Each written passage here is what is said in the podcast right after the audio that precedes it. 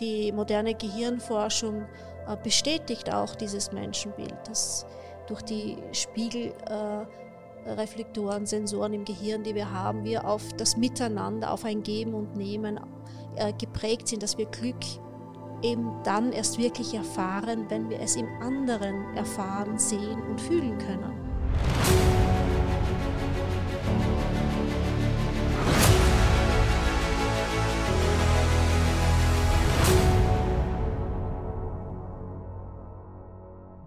Herzlich willkommen zum Marberg Podcast Redefining Wealth, wo wir uns mit inspirierenden Persönlichkeiten zusammensetzen, Einblicke in die Welt von Marberg bieten und darüber philosophieren und nachdenken, was Vermögen wirklich bedeutet.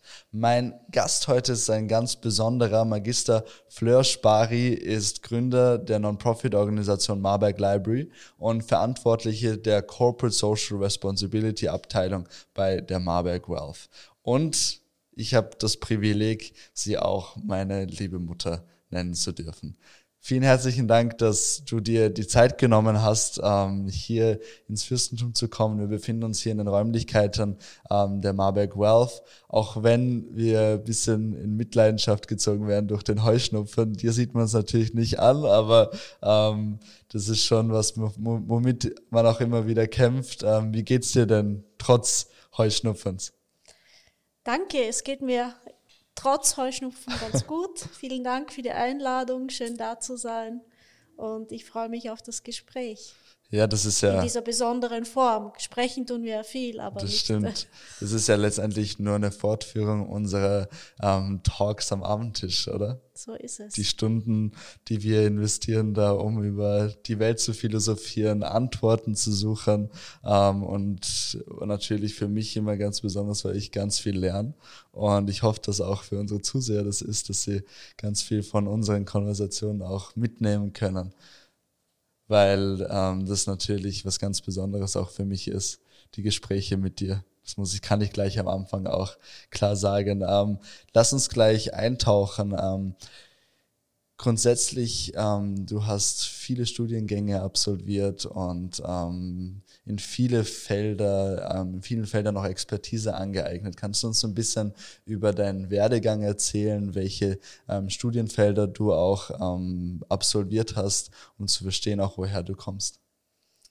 Ja, das kann ich gerne tun. Also ich bin ein, sagen wir, verwöhntes Kind der 70er Jahre und habe meine Matura in den Ende der 80er gemacht und bin dann in Studien eingetaucht, äh, eher mit dem Bewusstsein, was mir Spaß macht und was mich interessiert, als einer, einer, einer Vorbereitung auf einen Job. Äh, und dementsprechend habe ich dann auch zuerst mal mit Sportwissenschaften begonnen mhm. und habe das bis zur Zwischenprüfung, man würde heute Bachelor dazu sagen, gemacht, habe dann äh, mich verändert in Richtung Ostasienwissenschaften, Politikwissenschaften und Theologie. Und die habe ich dann auch abgeschlossen. Äh, bin dann relativ zügig ins Ausland, schon äh, ja, mit 18, 19 Jahren und dann habe eben in dieser Zeit auch viele Reisen unternommen und die Welt etwas kennenlernen dürfen, was mir sehr viel gebracht hat. Das heißt, ähm, als du dann dein Studium auch absolviert hast, hast du natürlich auch Entscheidungen treffen müssen. Wie sieht's aus? Karriere oder Familie, weil natürlich da jemand dazwischen gekommen ist, der die Pläne wahrscheinlich auch nicht so ähm, realisieren lassen hat können, wie du es dir vielleicht auch vorgestellt hast. Ja, das war so. Also Kinder zu bekommen, wenn du das meinst, und das nehme ich an, ist ein großer Segen und gleichzeitig eine große Herausforderung auf die ich ehrlich gesagt auch nicht in der richtigen Art und Weise mich vorbereitet gefühlt habe in der Situation. Und dementsprechend kam dann sehr bald ein Punkt, wo ich gefühlt habe, ich muss mich entscheiden zwischen Familie, Kindern und Karriere. Denn es wird in der Gesellschaft zwar suggeriert, dass das beides sehr einfach zu vereinbaren ist, aber in gewissen Situationen ist das leider nicht der Fall und würde dann große Nachteile für Kinder für die Familie im Allgemeinen bedeuten. Und an so einem Punkt war ich auch, nachdem ich mit Kindermädchen und Kinderbetreuung sehr viel versucht habe, was nicht funktioniert hat oder nicht optimal funktioniert hat. Und deshalb habe ich mich äh, auf die lieben Kinder konzentriert und die Karriere dann äh, hintangestellt. Und ich muss sagen, ich habe es bis heute nicht bereut. Hm, du hast jetzt gerade auch gesagt, ähm, dass die Gesellschaft suggeriert, dass das einfach oder beziehungsweise zu vereinbaren sei, diese zwei Rollen. Wie siehst du die Rolle der Frau ähm, heute, wenn du auch retro, aus der Retroperspektive darauf blickst? Ja, ich denke, ich, ich finde die Entwicklung, Entwicklung äh, geht in die richtige Richtung. Man versteht, dass Frauen überall gebraucht werden.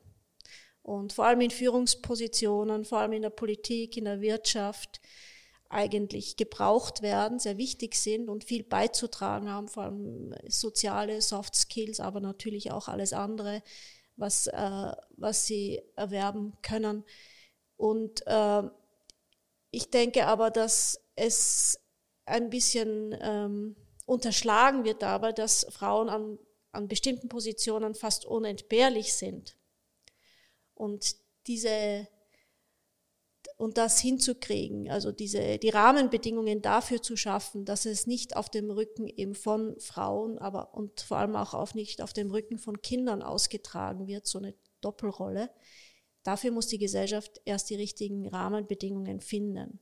Und damit meine ich eben nicht nur Kinderbetreuung, das geht weit darüber hinaus, auch die Rolle von Vätern und der Familie im Allgemeinen. Und da haben wir noch viel zu entwickeln, denke ich. Mhm. Meinst du da auch, dass die Rolle der Mutter an sich und dieser Job, den man auch als solchen bezeichnen kann, ähm, nicht genug wertgeschätzt wird? Das auf alle Fälle. Das wird nicht genug wertgeschätzt, was äh, Mütter für eine gesunde Gesellschaft leisten. Und damit meine ich vor allem die frühkindliche psychologische Entwicklung. Da gibt es ja auch viele Erkenntnisse darüber, dass zu frühe Gruppenbetreuung, Fremdbetreuung in Einzelfällen natürlich auch äh, sehr schädlich sein kann. Und ähm, ja, ich denke, da, da ist vieles, liegt vieles noch im Argen und ist verbesserungswürdig. Mhm. Gibt's, hast du da Ideen, wie könnten wir, ähm, welche Schritte könnten gesetzt werden, damit man dieses Bewusstsein stärker ähm, in die Köpfe der Leute bringen kann? Oder gesamtgesellschaftlich auch Schritte in diese Richtung machen kann? Ähm, ja, also Wäre es vielleicht eine, ähm, also dass man auch ähm, monetäre Incentives setzt, natürlich, dass äh, Mütter auch entlohnt werden für die Arbeit, die sie leisten. Bedingungsloses Grundeinkommen oder irgendetwas. Genau, das wollte, darauf wollte ich auch jetzt äh, referieren. Ich denke, das ist, muss ein gesamtgesellschaftliches Konzept sein. Das ist eine Schraube, an der man drehen äh, kann und muss aber es muss eingebettet sein in ein gesamtgesellschaftliches Konzept, das eben auch äh, Arbeit entlohnt oder eine Leistung entlohnt, die jetzt äh, nicht in dem Sinne produktiv ist, wie wir es jetzt in unser, in diesem System verstehen, mhm. äh, dass man eben Produktivität auch im sozialen Kontext äh, definieren kann und äh, ein, ein Grundeinkommen wäre sicher etwas, was dem entsprechen würde. Mhm. Ähm, du hast gesagt, dass du mehrere Studienfelder ähm, besucht hast. Du hast Theologie studiert, Sportwissenschaften, Politikwissenschaften. Wenn du jetzt heute 30 Jahre in die Vergangenheit gehen würdest und nochmal an diesen Punkt, wo du, wo du sagst, okay, ich mache vielleicht das, was mir auch Spaß macht, aber auch vielleicht, was mir einen gewissen Nutzen bringt. Was, welche Felder würdest, in welche Felder würdest du eintauchen? Weil ich weiß, dass du zum Beispiel auch sehr gerne dich mit der Physik beschäftigst. Das ist richtig und das ist gleichzeitig auch schwierig zu sagen, weil es gibt so viele Dinge, die mich interessieren und letztlich denke ich, dass alles miteinander in Beziehung steht. Und dann wird es auch richtig interessant, wenn man die verschiedenen äh, Felder in Beziehung setzen kann. Und wie du richtig gesagt hast, die Quantenphysik ist äh, ein, ein Aspekt, ein Thema, das mich brennend interessiert und das für mich eine große, äh, einen großen, Kon einen wichtigen Konnex zur Theologie, zur Philosophie hat, zu den Sozialwissenschaften. Äh, Biologie interessiert mich, Archäologie interessiert mich. Ähm, es gibt so viele Sachen, deshalb ist es sehr schwierig, mich da jetzt auf eine Sache, auf eine Sache zu beschränken. Mhm. Ähm, grundsätzlich finde ich, äh, ist das gut, was ich gemacht habe und versuche auch daraus das Beste zu machen, kann mich in vieles hineinbegeben, was mich mhm. interessiert hatte. Also gibt es nicht auch diesen Punkt oder diese, dieser kleine Gedanke im Hinterkopf, wo du sagst, du bereust, dass du nicht den Karriereweg so eingeschlagen hast, wie du es dir vielleicht damals vorgestellt hast. Aber ich weiß natürlich, dass du in alle Entscheidungen, auch die Rolle, die du jetzt ähm, hast, eine, eine sehr, sehr wichtige Verantwortung übernimmst. Aber gibt es diesen kleinen Gedanken auch im Hinterkopf oder überhaupt nicht? Also bereuen in dem Sinne mit Sicherheit nicht. Und ich bin ein Mensch, ich denke auch nicht, dass es äh, ein Ende des Lernens gibt und auch ein Ende der Chancen oder irgendeine Tür zugeht, äh, nach der man Dinge nicht mehr tun kann mhm. oder nachdem das Gehirn nicht mehr fähig ist, dies oder jenes aufzunehmen. Ähm, das geht so weit, dass ich auch das physische Leben nicht als eine solche Grenze betrachte und von daher ist mir alles noch offen, steht, liegt alles noch vor mir. Mhm. Sehr schön. Ähm, gab es ähm, auch immer wieder, oder gab es Momente auch, in denen du ähm, mit drei Kindern natürlich auch in irgendeiner Art und Weise überfordert warst?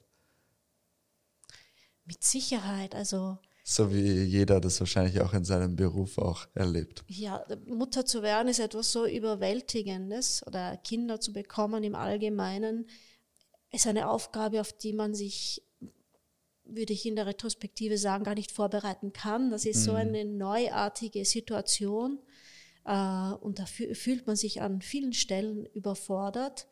Ähm, aber Überforderung heißt auch gleichzeitig Herausforderung, um zu wachsen. Von daher, ich habe das, ähm, vor allem im Rückblick muss ich das alles als sehr positiv bewerten und sehen, auch wenn es in Situationen nicht immer einfach war ich muss sagen, Erziehung habe ich mir schwieriger vorgestellt, als es war. Und das ist natürlich auch ein Lob an dich. Äh, das habe ich alles als sehr einfach empfunden. Schulzeit und all das, was man als so problematisch beschreibt wie mhm. Pubertät, äh, war für mich nicht, nicht das, was, als das, was es mir beschrieben worden war zuvor. Mhm. Da bin ich sehr gesegnet. Und das liegt auch an dir, lieber Elias. Da danke ich dir sehr. Da gibt es unzählige Dinge, wofür ich sehr dankbar bin. Ähm, du hast jetzt viel von diesen mütterlichen Skills auch gesprochen, die man sich natürlich auch aneignet in so einer Rolle. Ähm, die Finanzbranche wird ja dominiert von Männern. Es ist vielleicht auch irgendwie spürbar in der Finanzbranche, Nicht dass nur die Finanzbranche natürlich viele weitere. Ähm, aber die Finanzbranche heute auch ganz besonders. Und vielleicht ist diese Härte, die natürlich auch ähm, damit verbunden ist, irgendwie auch zu spüren, die in der Finanzbranche auch herrscht.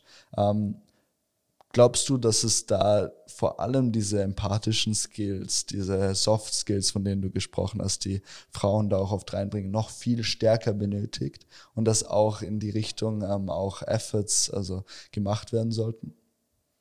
Absolut. Ich denke, äh, wir sind geprägt von einem falschen Menschenbild, äh, dass der Mensch, nämlich der Homo economicus ist, der nur nach Nutzen und Profitmaximierung strebt.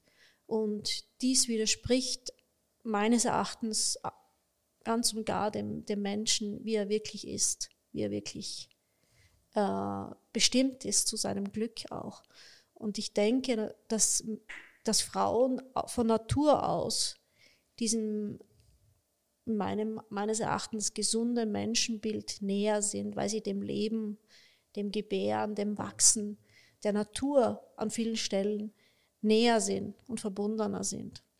Und äh, das heißt, ich, also ich, das, ich spreche natürlich immer idealtypisch. Mhm, ich, ich glaube, das äh, kann man sicher nicht auf Frauen beschränken, aber tendenziell würde ich es so bezeichnen, durch die Erfahrung des, des, des, des Lebengebärens und des Nährens und des Wachsens, das Frauen sehr direkt und unmittelbar auch körperlich erleben, äh, ist man diesen, diesem Menschenbild von Natur aus näher. Und die moderne Gehirnforschung äh, bestätigt auch dieses Menschenbild, dass durch die Spiegel äh, Reflektoren, Sensoren im Gehirn, die wir haben, wir auf das Miteinander, auf ein Geben und Nehmen äh, geprägt sind, dass wir Glück eben dann erst wirklich erfahren, wenn wir es im anderen erfahren, sehen und fühlen können.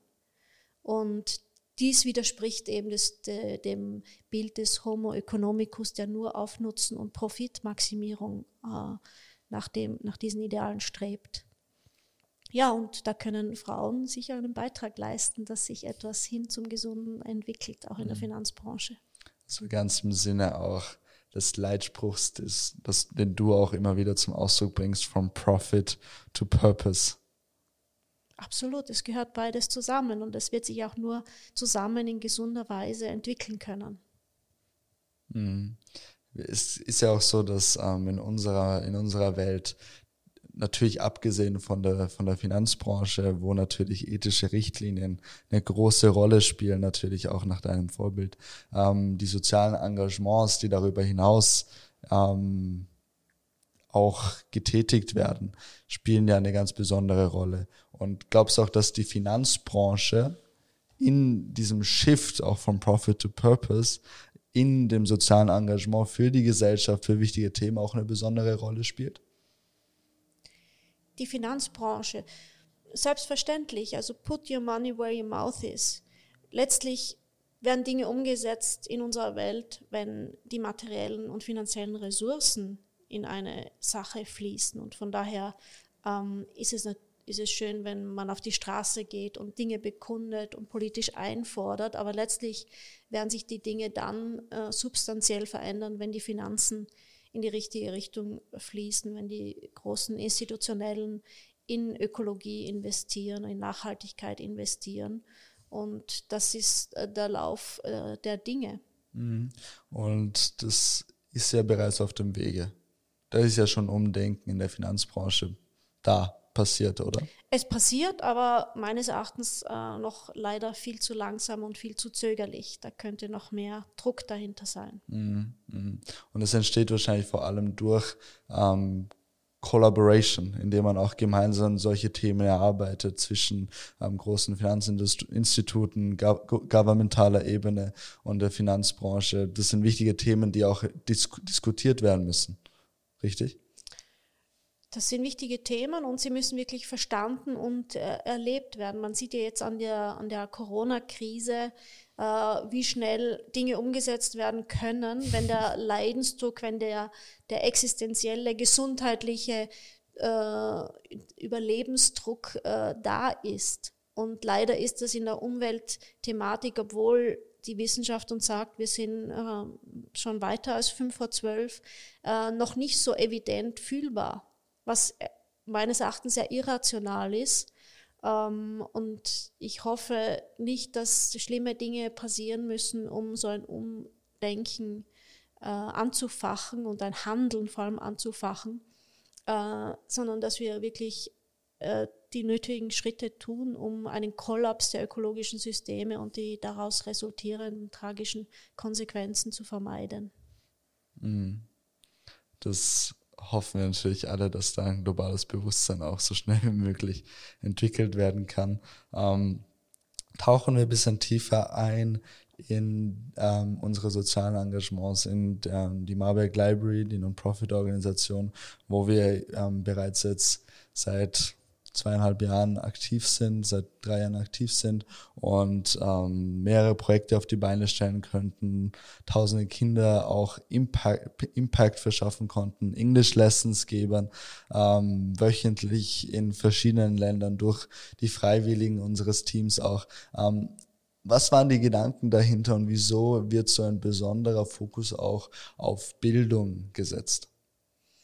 Ja, ich denke, Bildung ist das Wichtigste, ist das A und O, um, äh, um sich entwickeln zu können und sollte jedem Menschen frei zugänglich sein. Und wir haben heutzutage die Möglichkeiten, auch in den letzten Winkel der Welt ähm, Bildung, Know-how und all diese Dinge zu ermöglichen.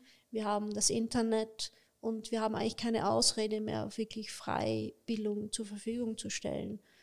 Das war die Idee hinter der Marburg Library, dass man sowohl Menschen aus verschiedenen Kulturen, Hintergründen zusammenführt, aber auch, dass man in Verbindung bleibt online.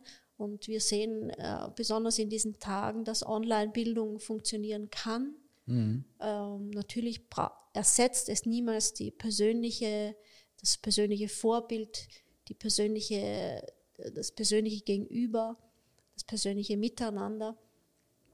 Aber es kann, es ist ein wichtiges und hilfreiches Tool. Und ähm, das war die Idee, dass wir Kindern, die ansonsten eben diese, all diese Möglichkeiten nicht haben, Bildung zu erleben, zu reisen, Kulturen kennenzulernen, äh, das ermöglichen. Und zum anderen glaube ich, dass Menschen, vor allem junge Menschen, diesen Drang haben und diese natürliche Sehnsucht haben, äh, aktiv zu sein, etwas beizutragen, die Welt kennenzulernen, andere Kulturen zu verstehen. Ähm, und wir haben gefühlt, dass es dazu Plattformen braucht, äh, ideologiefreie Plattformen, äh, wo, wo junge Menschen sich betätigen können. Freiwilligenarbeit ist etwas sehr Wichtiges, denke ich. Und wir leben, wir sehen das, dieses Paradox in unserer Gesellschaft, dass wir nach dem Glück streben und viel mehr Möglichkeiten und Instrumente zur Selbstverwirklichung und, und zum Glücklichwerden haben und dennoch die Menschen immer mehr an Depressionen leiden mhm. und die Selbstmordraten steigen. Das ist ein Paradox, weil, wie schon Viktor Frankl es ausgedrückt hat, Glück kann man nicht haschen, sondern es ist ein, ein Nebenprodukt einer Selbsttranszendierung. Und ich denke, Selbsttranszendierung geschieht am besten durch Freiwilligenarbeit, mhm. wenn man sich für anderen, für den anderen hingibt. Das kann ich auch nur bestätigen. Die mehreren Projekte, Projekte, an denen ich auch teilgenommen habe, zusammen mit vielen Freiwilligen. Ähm, die Erkenntnis ist immer wieder, vor allem wenn man auch die Kinder vorzieht, die nichts haben, aber trotzdem Glück erleben und wenn man dann natürlich hinterfragt und ähm, sein Umfeld, zum Beispiel auch hier in Europa oder in ähm, Nordamerika anschaut, wo es uns allen, wo wir im Überfluss leben, ähm, dann fängt man schon auch darüber nachzudenken, welche Rolle letztendlich auch diese monetären Mittel und das Materielle hat. Und da kommt auch das Selbsttranszendieren ist dann natürlich er hat da eine wichtige Rolle und ich spüre auch immer bei den Projekten eine spezielle Energie, weil genau das geschieht in dieser Zeit. Wenn man drei, vier Wochen mal wirklich am Limit ist und sich auch völlig dem anderen widmet und letztendlich sich als eine, als Teil eines größeren Ganzen sieht, das letztendlich dazu beiträgt, dass es diesen Kindern besser geht. Das ist ein ganz besonderes Gefühl und gibt einem, glaube ich, das maximale Gefühl von Sinn auch. Mhm. Das ist schon, ein, schon, ein, schon sehr schön, muss ich sagen. Und ähm, ich empfehle auch jedem auch immer wieder solche Erlebnisse zu haben, weil ja. das ähm, Das ist ja nicht nur ist. dein Feedback, das ist ja, es geht ja allen Volunteers und allen Beteiligten so. Und ich denke, dieses Gefühl, was das ich auch erleben durfte, als ich äh, an den meist nur an den Eröffnungszeremonien dann äh, präsent sein konnte, aber dieses Gefühl, dass alle eins sind, dass wir alle im selben Boot sitzen letztlich. Dieses Boot ist unser Planet, ist unsere Erde, sind unsere natürlichen Ressourcen, die wir haben. Äh, dieses Gefühl zu fördern in den Menschen, das, und das schließt wieder an an dem zuvor Gesagten, wir brauchen dieses Bewusstsein, dieses Gefühl, dass wir alle, dass alles mit allem zusammenhängt, dass jeder mit jedem verbunden ist und dass es nicht jetzt mein Glück ist, hier in, in Westeuropa geboren zu sein und nicht in der Sahelzone, ähm, dass es nicht einen gewissen Lebensstil äh, vorprägt oder entschuldigt, den wir führen, sondern wir sind dafür verantwortlich, dass es allen gut geht. Und nicht nur, dass es allen Menschen gut geht, dass alle Menschen und Kinder auf dieser Welt die gleichen Entwicklungschancen haben, sondern wir sind auch noch für eine Natur verantwortlich, die es zu erhalten gilt, die wir brauchen, um zu überleben. Und ich denke, dass in so einem Miteinander und in so einer Erfahrung einer völlig anderen Situation, Umgebung, Kultur und Natur äh, so ein, dieses, dieses Bewusstsein bestärkt wird, das wir brauchen, um diese Veränderung zu bringen, auch in der Finanzwelt.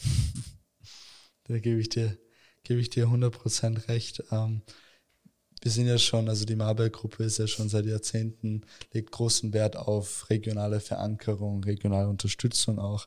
Ähm, wie war es denn noch, das, als du das erste Mal im Projekt in, in Kambodscha teilgenommen hast? Was für Gefühle waren das?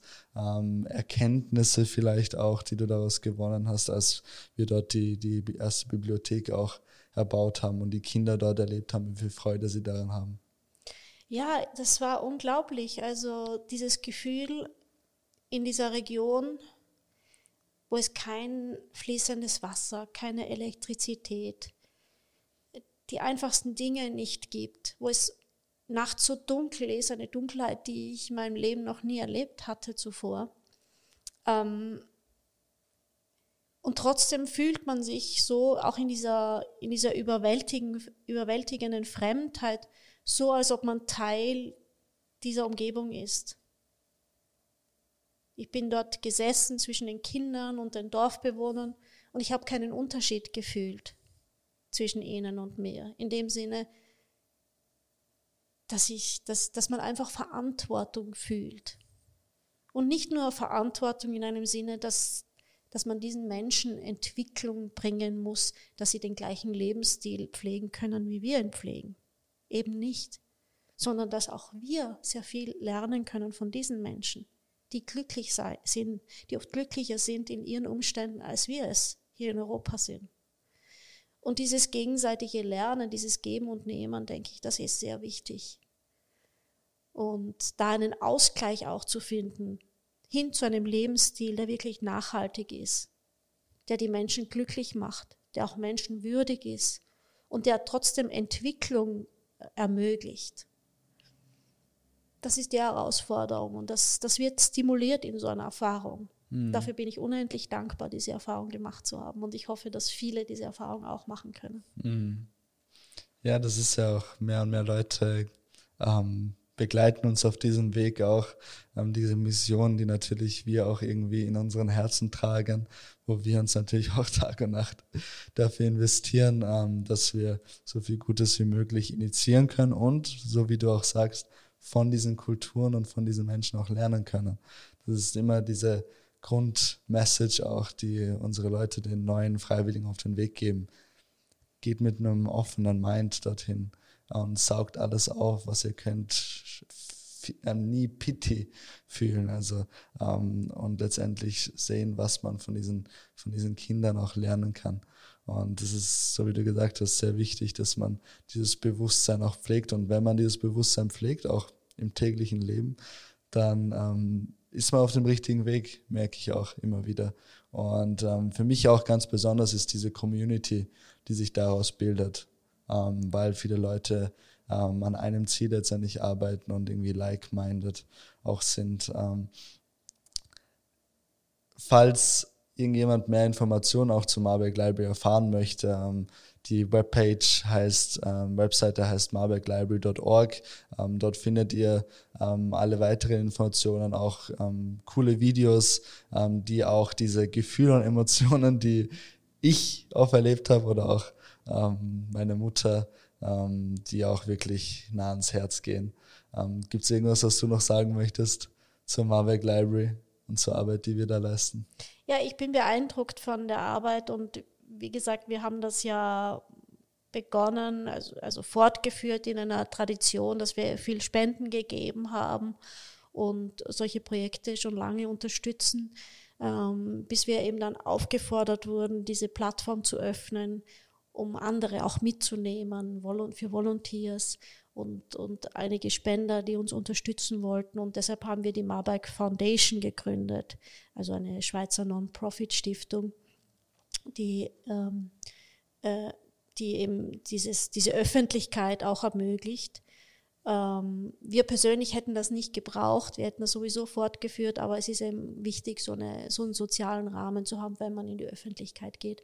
Aber ich bin sehr beeindruckt von den Freiwilligen. Ich bereue auch diesen Schritt nicht, denn ähm, die Kinder dort zu sehen, das ist das eine, aber auch die Freiwilligen zu sehen, welche Erfahrungen sie da machen und wie, wie, wie positiv äh, aufgeladen sie von diesen Projekten zurückkommen und wie viel Energie entsteht, wenn junge Menschen zusammenkommen für eine solche Sache. Also das hat mich auch nochmal äh, im positiven Sinne umgehauen und mich bestätigt, dass es richtig war, diesen öffentlichen Schritt zu tun und auch die Institution zu gründen. Wo, wobei ich sagen muss, ich bin nicht so ein äh, Freund von, von Institutionen, die immer viel Arbeit und, und Kosten und so weiter äh, bedeuten. Äh, trotzdem versuchen wir unser Bestes, dass wirklich die Hilfe dort ankommt, wo sie ankommen sollen und das andere äh, klein und minimal zu halten, was eben nötig ist, aber auch rechtlich und damit alles sauber abläuft, das ist ganz wichtig. Mhm. Aber die Freiwilligen äh, machen das äh, wirklich wertvoll und richtig. Das ist wirklich eine, eine außergewöhnliche Leistung, die, die diese Person auch bringen, alle Freiwilligen. Ja. Auch ein Dankeschön an jeden, der hier vielleicht auch zuhört. Ähm, es gibt noch zwei Themen, in die ich noch ein bisschen eintauchen möchte. Ähm, die erste ist, das erste, die erste Thematik. Wir befinden uns ja gerade auch in einer besonderen Zeit, so wie du auch vorher angemerkt hast. Corona ähm, ist für uns alle eine besondere Herausforderung. Aber es kann natürlich auch sein, dass gewisse Herausforderungen, die gesamtgesellschaftlich noch wichtiger sind, irgendwie den Hintergrund rücken. Ähm, welche Herausforderungen deiner Meinung nach ähm, müssen wir als Gesellschaft in den nächsten Jahrzehnten, die kommen, bewältigen? Und welche würdest du da auch herausheben in gewisser Art und Weise? Ähm, ja, die Corona-Zeit zeigt eben, bringt vieles zum Vorschein. Ähm, die Umweltthematik, ich denke, ist eine brennende, wobei ich eben nicht nur diese ideologische Dis Diskussion in Bezug auf Klimawandel sehe, sondern eine Gesamtthematik, unseren gesamten Umgang mit unseren natürlichen Ressourcen, Ressourcenverbrauch, Zerstörung der Natur, Umgang mit Tieren, Ernährung, all diese Dinge gehören für mich dazu. Unser Verhalten, unser Lebensstil, äh, Globalisierung als Ganzes. Wir müssen global denken. Wir sind eins. Das ist auch meine Erkenntnis aus der Quantenphysik, wie vorher angesprochen. Alles hängt mit allem zusammen. Wir sind ein Bewusstsein letztlich, das sich entwickeln muss und jeder hat einen Beitrag dazu zu leisten. Äh, wir müssen aber Globalisierung neu denken. Äh, Corona hat da eine gewisse Notbremse gezogen eines Weges, eines Zuges, der in die falsche Richtung fährt. Und ich hoffe, dass wir die, die Lehren daraus ziehen und diesen Zug wieder auf die richtigen Gleise bringen können. Ähm, die Umweltthematik und die ist immer verbunden auch mit einer sozialen Thematik. Und ich finde es an vielen Stellen, fand ich es auch in dieser Krise zynisch, wie, wie eben gewisse Maßnahmen getroffen werden und, und die soziale ähm, Probleme nicht angegangen werden können. Wir sind ja glücklich hier in, in Westeuropa, wo wir soziale Marktwirtschaften haben und, und Dinge äh, abfedern können als Gemeinschaft, soziale Härten abfedern können. Aber in vielen Regionen der Welt ist dies nicht der Fall. Und da sind schon sehr existenzielle Fragen auch damit, auch mit so, mit diesen Maßnahmen gegen Corona verbunden. Und das darf man auch nicht aus den Augen verlieren, denke ich. Also es ist in erster Linie unsere Umwelt, die Umweltthematik, unsere Natur und die soziale Thematik, dass wir wirklich Verantwortung haben füreinander. Und diese Verantwortung muss in allen Bereichen der Politik und der Wirtschaft, der Finanzen auch gelebt und umgesetzt werden. Und äh, da bräuchte es systemische Wandel, die, äh, die sehr, sehr gravierend sind, wie zum Beispiel ein, ein Grundeinkommen. Aber auch dürfen natürlich die Industriestaaten nicht jene, jene Regionen und Länder vergessen und außen vor lassen, die, die noch viel mehr Unterstützung und Hilfe benötigen. Die ganze Flüchtlingsthematik gehört für mich auch dazu. Sehr, sehr interessant. Ähm, Danke für diese, diesen Insight auch. Ähm, die letzte Frage, die wir unseren Gästen immer stellen, ist eine sehr wichtige, die für uns natürlich auch als wertebasierte Vermögensverwaltung sehr wichtig ist. Die lautet, ähm, was bedeutet Vermögen? Ganz speziell für dich, liebe Mama. Ja, wie in diesem schönen deutschen Wort äh, schon eingraviert ist, da stecken zwei Aspekte drin, das Können und das Wollen. Ähm, das Vermögen heißt das Können, aber auch das, das Mögen ist auch das Wollen. Und ich denke, es braucht immer die geistigen und die materiellen Ressourcen, um dann etwas Gutes in Bewegung bringen zu können und diese Welt in etwas in, in positiven Sinne entwickeln zu helfen. Das ist für mich Vermögen.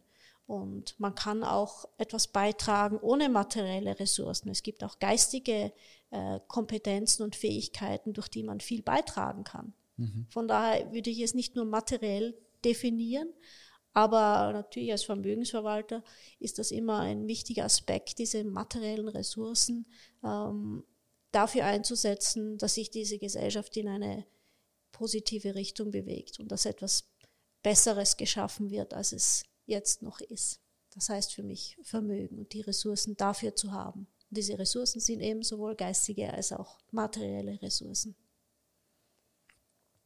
Sehr schön, vielen herzlichen Dank ähm, für dieses Schlusswort. Ähm, das ist für uns, für mich auch immer sehr spannend, die verschiedenen Perspektiven auf, diesen, auf diese Frage zu erleben und zu hören. Ähm, es war für mich wie immer ein sehr spannendes, interessantes Gespräch, aus dem ich für mein Leben auch ähm, viel mitnehmen kann. So ähm, wie wir das auch am Abendtisch sonst praktizieren. Ähm, ich danke dir ganz herzlich, dass du ähm, dir die Zeit genommen hast, um mit mir diese wichtigen Themen zu beplaudern. Und ähm, ich freue mich sehr, dass wir zusammen uns auf dieser Mission befinden und ähm, bin dankbar auch für jeden, der uns auf diesem Weg begleitet und freue mich auf all die Dinge, die guten Anstöße, die wir auch ähm, in dieser G Gesellschaft bewirken können. Und da freue ich mich wirklich, wirklich außerordentlich drauf. Danke, auch meinerseits herzlichen Dank für dieses Gespräch, wie wir es ja oft führen, aber für diesen Rahmen und äh, danke für deine, für eure Arbeit, die du, ja, du die, die Freiwilligen auch repräsentierst und da immer der Zugang bist zu allen. Danke für eure Arbeit und für euren Einsatz. Ist wirklich sehr beeindruckend und ich habe sehr viel Hoffnung für die Zukunft, wenn ich euch sehe. Dankeschön.